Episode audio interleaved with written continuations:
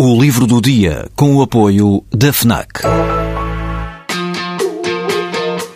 Perdes a tua vez na fila, mas chegas primeiro ao último smartphone do mercado.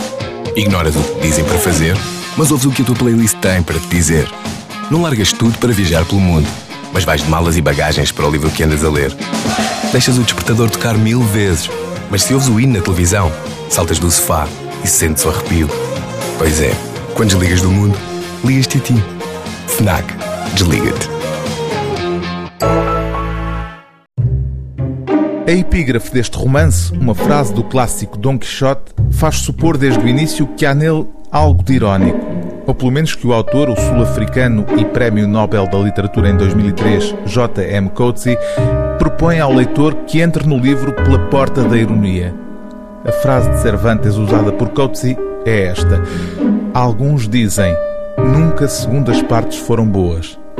E como este romance é a continuação do anterior, uma segunda parte, portanto, com as mesmas personagens e no mesmo cenário, o autor, partindo-se do princípio óbvio de que ele achou a obra digna de ser publicada, só pode estar a meter-se connosco. Jesus na Escola, este novo romance, é a continuação do anterior, a infância de Jesus.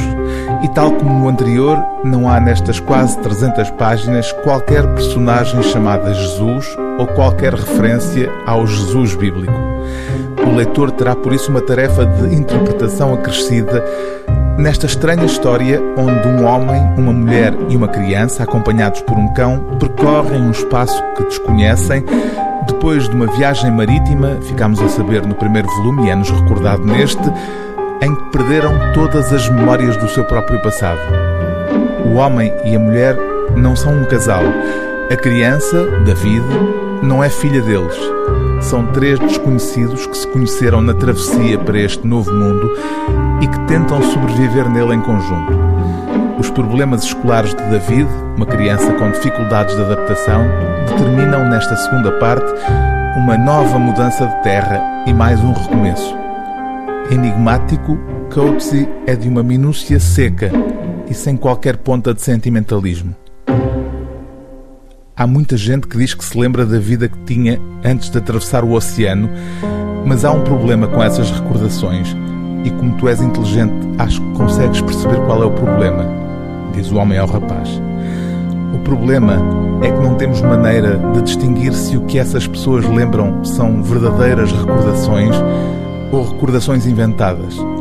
Porque às vezes uma recordação inventada pode parecer tão verdadeira como uma recordação real, particularmente quando queremos que a recordação seja verdadeira. O livro do dia TSF é Jesus na Escola, de J.M. Coetzee, tradução de J. Teixeira de Aguilar, edição Don Quixote.